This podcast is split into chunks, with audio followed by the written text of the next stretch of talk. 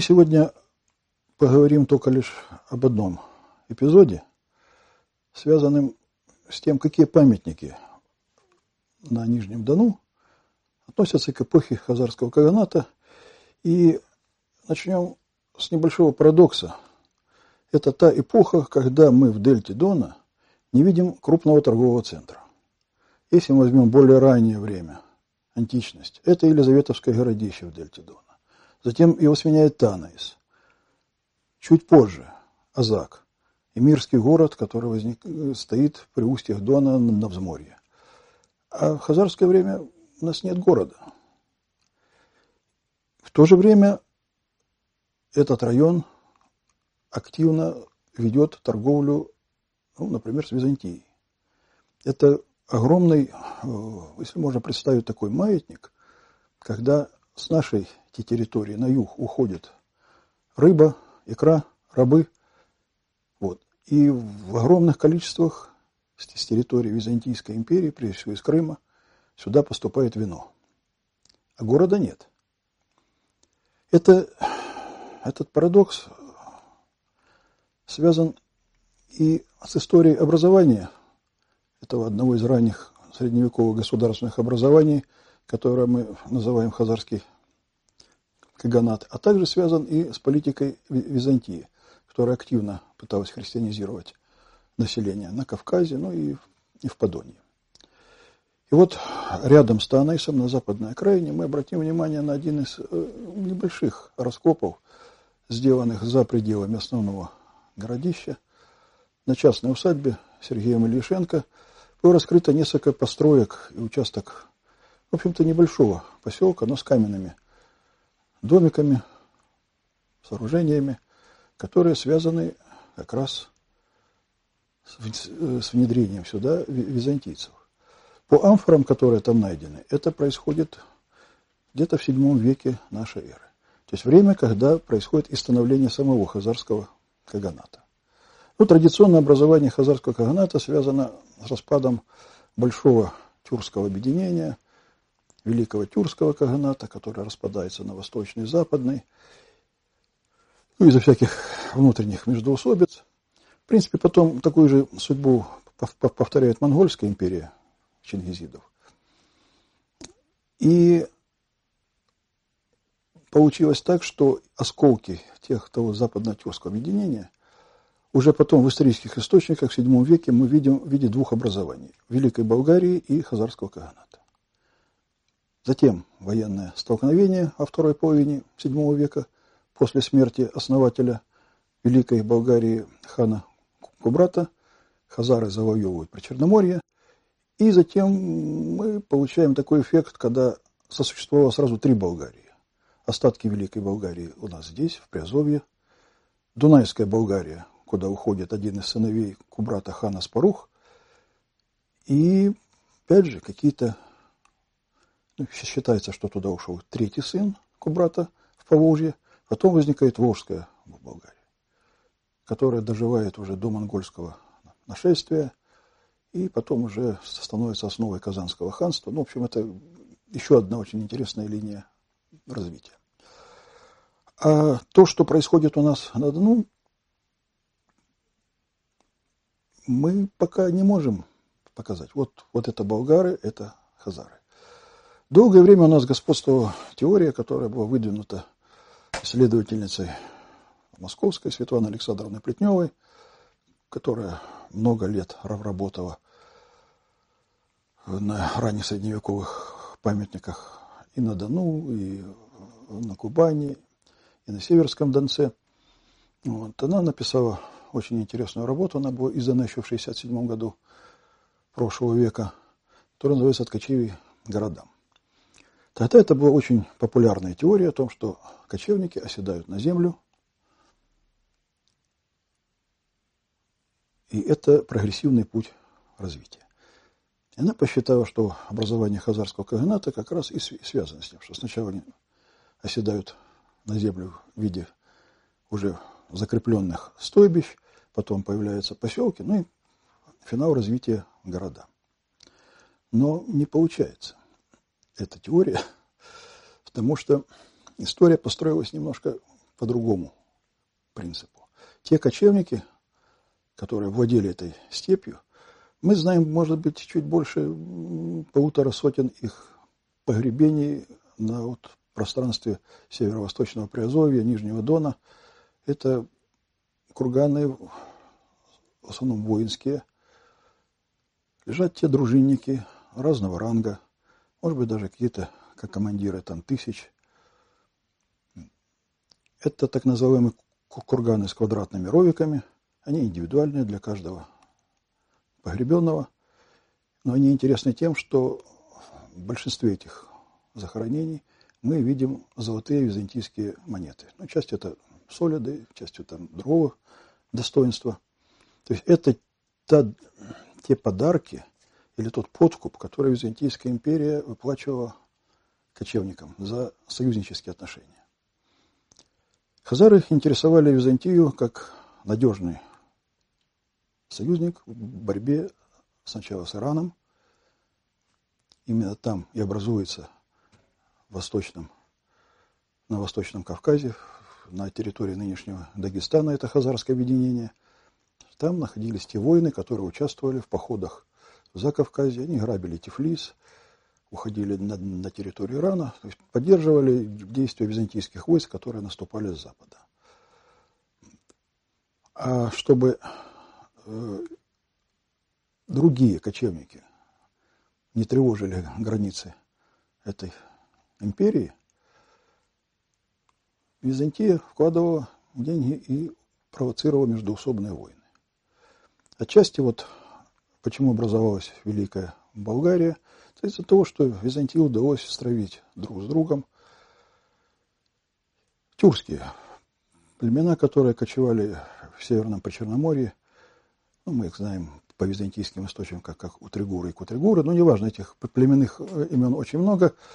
Это, в общем-то, отчасти те болгары, с которыми потом воюют хазары. Но кроме вот этих вот э, захоронений мы не видим ни болгар, ни хазар. Мы только имеем захоронение этих воинов. А феномен этот объясняется тем, что средневековые, раннесредневековые кочевники нашли еще один способ, как можно эксплуатировать оседлое население. Не только брать с них дань, угонять э, в рабство, они начали активно переселять в степь то население, которое их интересовало. Это потом повторят монголы уже в XIII веке. В итоге у нас на Нижнем Дону возникает целое, как бы ниоткуда, это не осевшие кочевники, возникает куча поселений – разной степени, так скажем, э, втянутых в производство. Есть гончарные мастерские, есть кузнечные. Это все разбросано по огромной территории. И самое главное, что эти поселения разноэтничные. Так вот, первые славяне появляются чуть ли не с конца VII века, благодаря завоевательным походам уже после болгар-хазар. И они есть у нас на Нижнем Дону. Мы знаем по крайней мере, три таких поселения. Одно из, ну, вернее, два из них э, затоплены Цемлянским водохранилищем. Это поселок у бывшего хутора Ближняя Мельница. Это ранний слой самого Саркева, Хазарской крепости, который, кроме того, что содержало там гарнизон из тюрок, остальное население было как раз вот разноэтичное. Кроме славян, в Саркеле еще, если, скажем так, э, ну, были люди с Западного Кавказа, в общем, можно считать, что почти ны, нынешние адыги или черкесы. И еще одно поселение известно у хутора Богоявленовка, опять же, это у нас на Дону. Вот. Ну, и, и даже эти славяне разные. Если их сопоставлять с той территорией, откуда их угнали, то это были затронуты и такие летописные племена, как северяне, вятичи и другие. Но мы продолжим наш путь, несмотря на то, что нет города, но идет торговля.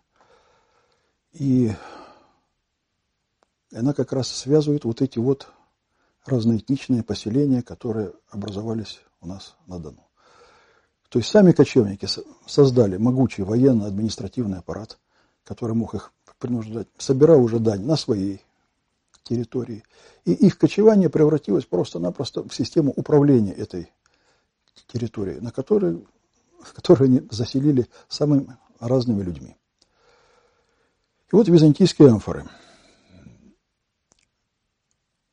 Они нам показывают очень интересный торговый путь, который идет по Дону, и он связан с тем, что Византия здесь представлена, скажем, кроме амфор, еще огромными керамическими бочками, пифосами. Дальше сюда проникает и византийская строительная традиция. Еще до Саркела, который строится из кирпича, у нас появляются белокаменные крепости. Хотя Саркел потом переводится на русский язык как «белая вежа» в наших летописях, но белыми был не Саркел, а были другие крепости, которые стояли на правом берегу Дона и построены как раз вот в эпоху Хазарского Каганата. Первое такое место, опять же, мы увидим под Танейсом, только восточнее его, возле разъезда Мартынова. В 60-е годы при э, строительстве прудов был выкопан первый пифос. Там находится огромное стойбище. И, видимо, это был один из караван-сараев. К сожалению, этот памятник не раскопан. Он остался, скажем, ну, в общем-то, уничтожен этими прудами, которые построены. Но продвигаясь выше по Дону, э, мы будем идти не совсем по нынешнему течению, так как во время Хазарского Каганата Дон тек другими рукавами. И одно из таких старичных русел – это Аксай. Вот Аксай – это основное русло Дона на, скажем, период 7, 8, 9 век нашей эры. При входе в это русло напротив нынешнего города Аксая была, наверное, первая крупная такая остановка кораблей, которые шли из Византии. Это ну, можно сказать, гигантская разгрузочная площадка. Еще с дореволюционных времен там все время поднимали фрагменты византийских амфор. Их очень много. Но это место, где происходил вот это торжище, обмен. Какая-то часть кораблей затем уходила, видимо, обратно в море, но часть продолжала свой путь дальше, и мы, если по этому Аксаю продвинемся, то мы попадем на городище, которое называется Золотые Горки. Его сейчас вот э, активно раскапывал несколько лет. Владимир Ключников. Ну, это поразительный комплекс, большой по площади, э, с гончарными мастерскими, опять же, с каменными постройками. Это никак не осевшие кочевники. Это вот целый такой оседовый комплекс, пересаженная культура, возможно, из Крыма. Потому что постройки, э, то есть принцип этих каменных построек находит аналогии как раз вот э, в этой византийской провинции. И самое главное, что на берегу ручья, который попадал в Аксай, опять же найдены пифосы, кроме амфор. Почему я делаю этот упор на пифосы? Э, амфора – это, так скажем, поставка вина ну, в объеме до нескольких десятков литров. Пифосы – это сотни литров. Это почти тонна вина может находиться в одном таком огромном сосуде. Значит, те люди, которым завозились эти керамические бочки, подразумевалось, что тут будет свое виноградарство. И никто не транспортировал бы полное вина в такую вот очень тяжелую вещь. Ее тяжело будет загрузить с корабля полно. Но здесь они нашли свое место. И дальше самая известная находка этих пифосов, это опять мы продвинемся по Дону несколько вверх, это будет уже хутор Крымский. Это тоже он стоит ныне на Старичном русле, но когда это было основное русло Сухой Донец. И в 1965 году один из местных э, механизаторов решил выровнять участок, приусадебный участок там своей тещи, там, неважно, в общем, родственнику. И на бульдозере приехал после рабочего дня – сравнять площадку. Он срезал аллею Пифосову. Это в ряд стояло больше пяти огромных керамических бочек. И вот на хуторе Крымском мы уже видим и вторую линию, доставленную из Византии. Это строительство из белокаменных блоков. К сожалению, это сооружение хорошо описано в XIX веке полковником Пудаловым, был такой у нас как краевед казачий. Сейчас вся эта территория занята современным хутором, и только лишь на доме купца Новосельцева мы видим эти тесанные византийские квадры, из которых выложен цоколь дома ну, дореволюционного предпринимателя. С Крымскому не повезло, то есть э, раскопать участок с каменными постройками не получилось. Видимо, вот эти вот большие караван-сараи, связанные с поставкой вина, или вот такие вот станции, где накапливалось это вино, откуда потом шла торговля этим продуктом степь, они недолго просуществовали, потому что то, из чего были построены эти белокаменные сооружения, кирпичные сооружения, они уже, так скажем, к IX веку начинают разбираться и используются как строительный материал на соседних поселках. То есть то, что строилось как в какие-то форпосты, потом превращается просто в обычные торговые пункты, но уже без этих великих каменных стен. И на Дону эти каменные стены завершают у нас эту линию проникновения Византии на нынешнем Цивлянском водохранилищем на правом берегу. Это один из памятников, называется Правобережное Цивлянское городище. Сейчас оно активно раскапывается Валерием Сергеевичем Флеровым при поддержке одного из израильских фондов. Это удивительная крепость, сложенная из каменных блоков. Но она оказалась не одна. Буквально через два километра от нее есть вторая крепость, которая получила название Саркел-3, она была найдена Волгодонским краеведом Хаживовым. Мне пришлось вести работу на этой крепости. Мы раскопали основание угловой башни, сложенной из белокаменных блоков. Но почему две крепости оказались рядом? Почему они оказались именно на правом берегу и были заброшены? Но с правобережным Цивлянским городищем, скажем, понятно, когда еще до войны, там, в 30-е годы, раскопки, первые раскопки на этом памятнике Правдия Ивановича Ляпушкин, он установил, что внутри крепости был просто пустой двор, в котором в лучшем случае стояли юрты, и он э, раскрыл разгром этой крепости. Часть убитых, в основном женщины и дети, оказались ну, буквально присыпаны землей на этом крепостном дворе – и самое интересное, у одной из этих убитых женщин, видимо, за голенищем сапога был кошелечек с валютой того времени. Там как раз были сасанитские монеты, иранские, и уже как раз попали первые арабские монеты. Почему это получилось? В свое время пытались объяснить тем, что в Хазаре произошла гражданская война.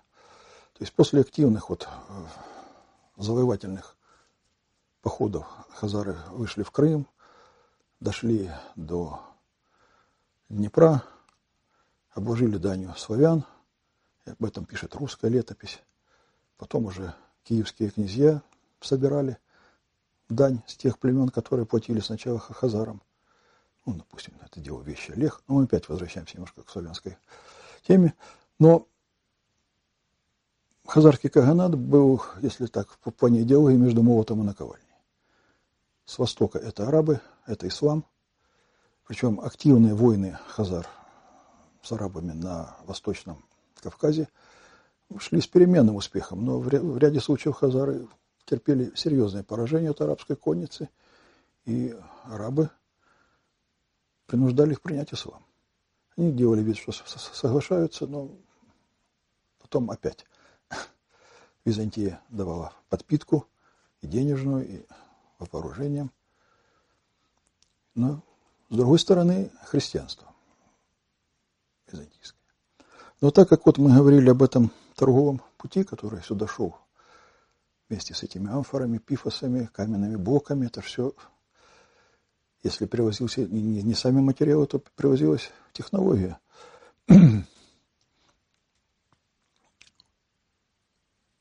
И вот эта средневековая торговля, что еще сложилось, видимо, с античных времен, была в руках еврейских купцов.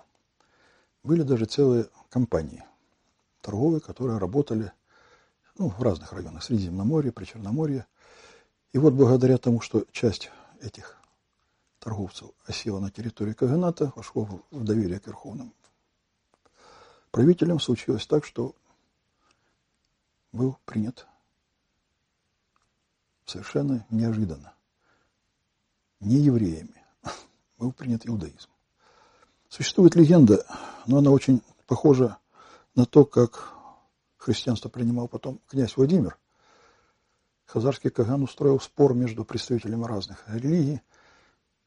Ну, в принципе, выяснилось, что и Коран, и Евангелие построены на одном источнике, на древней еврейской Торе.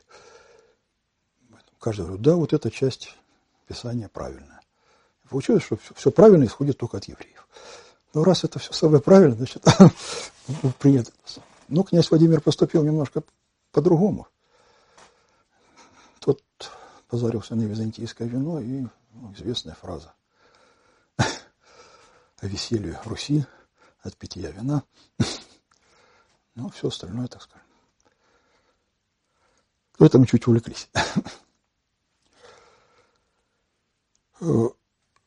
Так вот, принятие иудаизма привело к гражданской войне. Это описано в различных источниках от соседей Хазар, от византийцев, от арабов.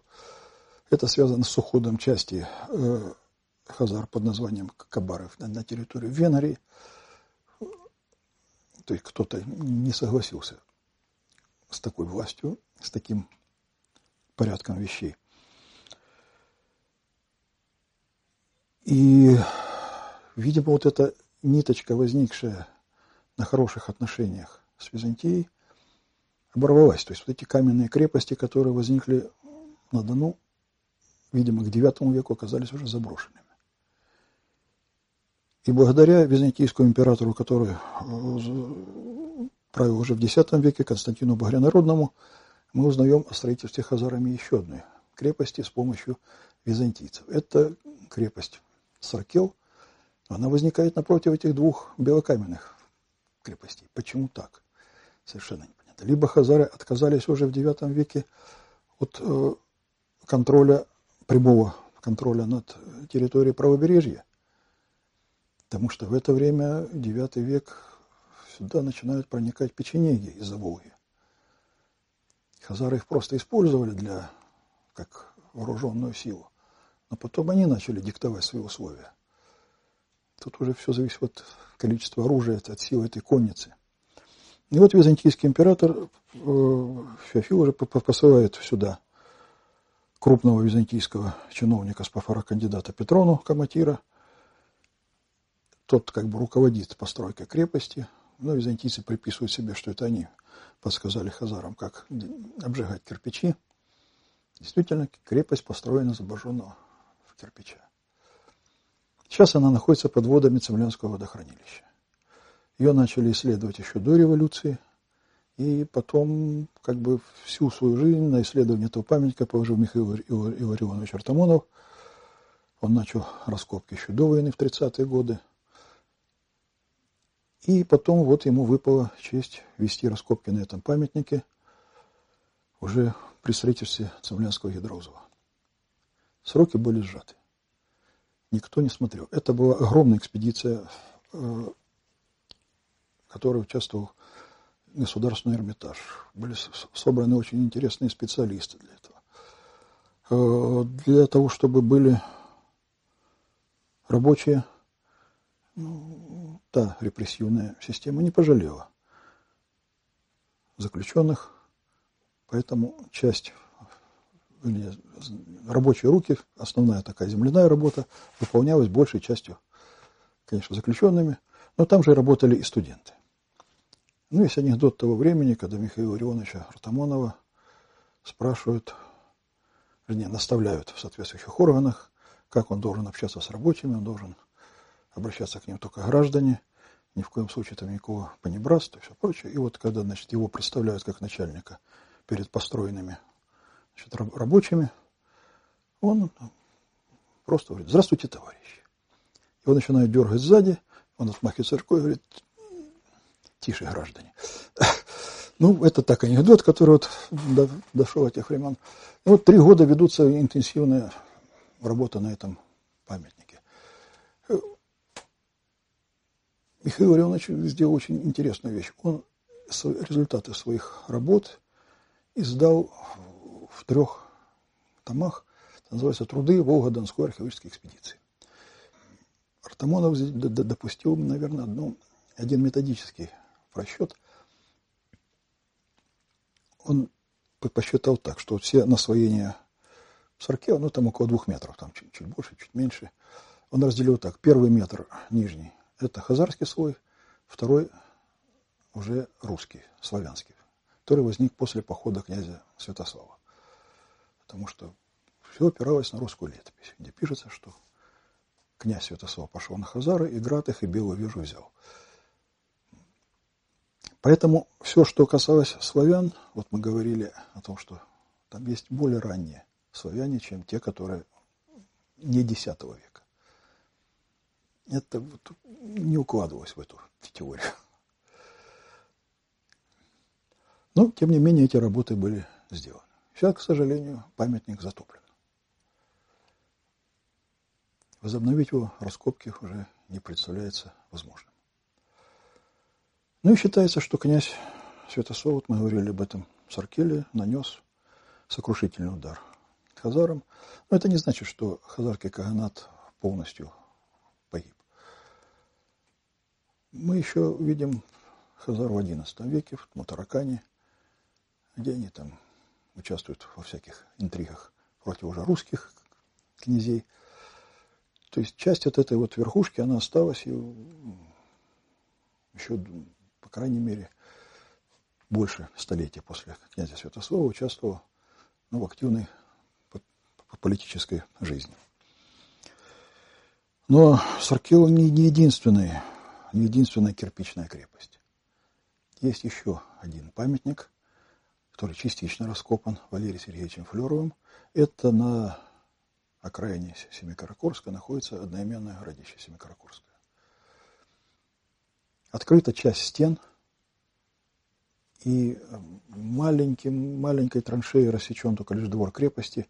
В общем-то, Валерию Сергеевичу Флерову удалось раскопать чуть больше трех процентов. В отличие от Саркела, который был полностью построен из обожженного кирпича, Семикаракорское городище построено немножко не так.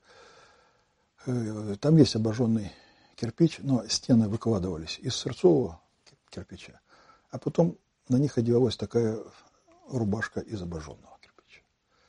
Вот такой вот удивительный памятник. Почему погибла эта крепость? Когда она погибла? Как она соотносится с Аркелом? Это все непонятно. Потому что исследован только лишь участки стен и небольшое количество... Вот. Как для любого памятника, для археолога нужна хорошая помойка. Это вот наш клад – Потому что вот в этом мусоре все и есть. Выброшенные вещи, которые позволяют датировать этот памятник. Возможно, монеты. Вот. Но двор крепости дал очень мало материала, поэтому дата памятника остается открытой. Сейчас есть еще спор о том, что а действительно ли на дне Цемлянского водохранилища находится Саркел. Потому что ну да, построили кирпичную крепость. Привязали ее. Да, на памятнике есть слой хазарского времени и уже древнерусский X-XI века. Но у нас есть еще один малоизвестный памятник. Напротив того места, где Северский Донец впадает Дон, есть остров Куркин. И на этом памятнике вел работы Михаил Иванович Крайсветный. Он смог тогда на общественных началах 90-е годы создать комитет по изучению Донской старины, собрать какие-то мизерные средства, чтобы провести там работы, привлек э, специалистов из Новочеркасского политехнического института, которые там делали там геомагнитную разведку. На этом памятнике тоже есть остатки кирпичных крепостных стен. К сожалению, это все исследовано маленькими шурфами. Размеры крепости сопоставимы с архивом, который затоплен. Но что дальше? Тот материал небольшой, который собран из чисто разведочных работ, опять же позволяет говорить о том, что там два периода. Есть и хазарский, и позже. Вот. Так что у нас есть еще один памятник, который может оспаривать классический саркил. Ну и для того, чтобы завершить нашу сегодняшнюю беседу, мы вернемся опять к тому Саркелу, который находится на дне Цыблянского водохранилища, и к походу князя Святослава. Ну, на волне общего патриотизма считается, что князь Святослав взял эту крепость, взял столицу Хазарии Итиль на Волге. Ну и дальше летопись пишет о том, что он и Ясов победил, и Косугов. Ну, Ясы – это считается часть Аван, или одно из подразделений Аван, предков осетин. Косоги – это нынешние черкесы, Адыги – тоже одно из тех старых средневековых названий населения Западного Кавказа.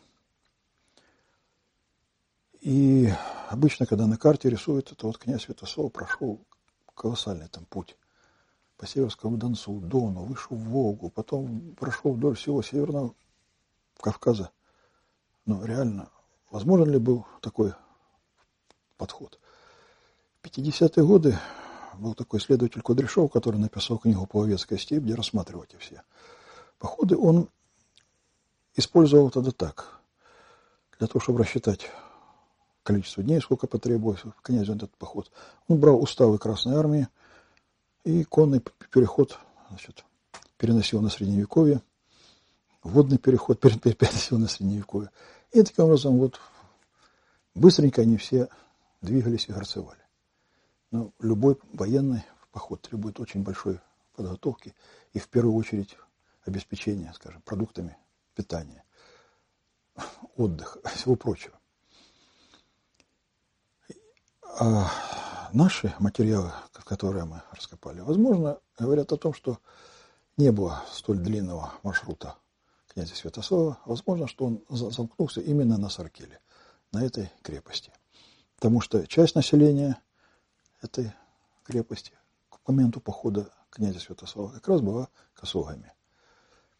Есть и горшки, чисто западно-кавказские на этой крепости, и часть кладбища городского, которое раскопано, она тоже совершенно по, по погребальным обрядам народов Западного Кавказа. А если говорить о ясах, то с ясами князь Святослав мог столкнуться на Северском Донце. Потому что хазары, когда завоевывали причерноморские степи, вот, они столкнулись и с населением Северного Кавказа, в частности с Иванами, и у них были разные отношения с ними. Но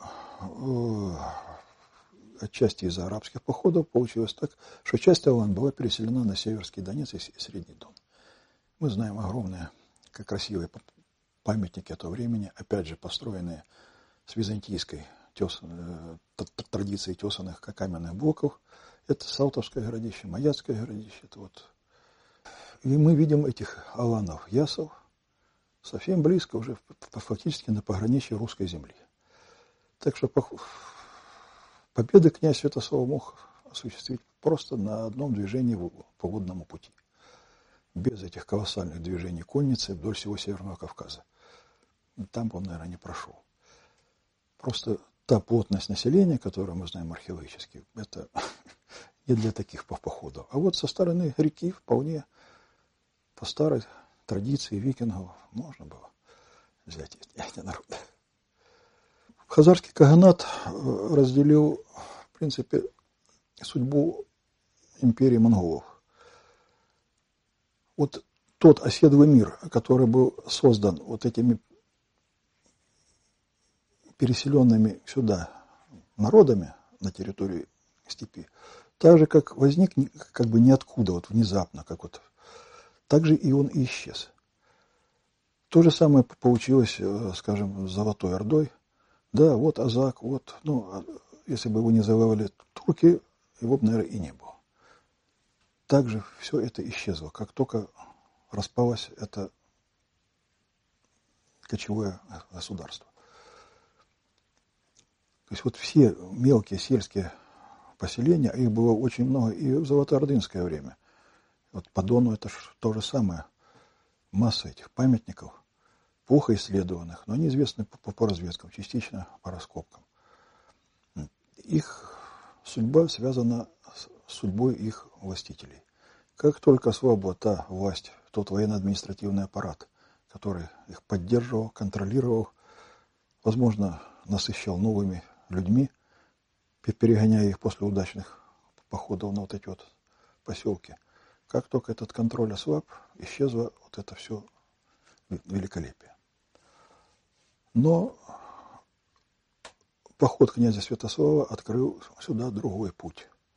Это уже пошли переселенцы из русских земель. И возникает, вот на прошлой лекции вам рассказывали о тех поселках, которые существуют в половецкое время. Но с ними связана еще одна очень интересная история.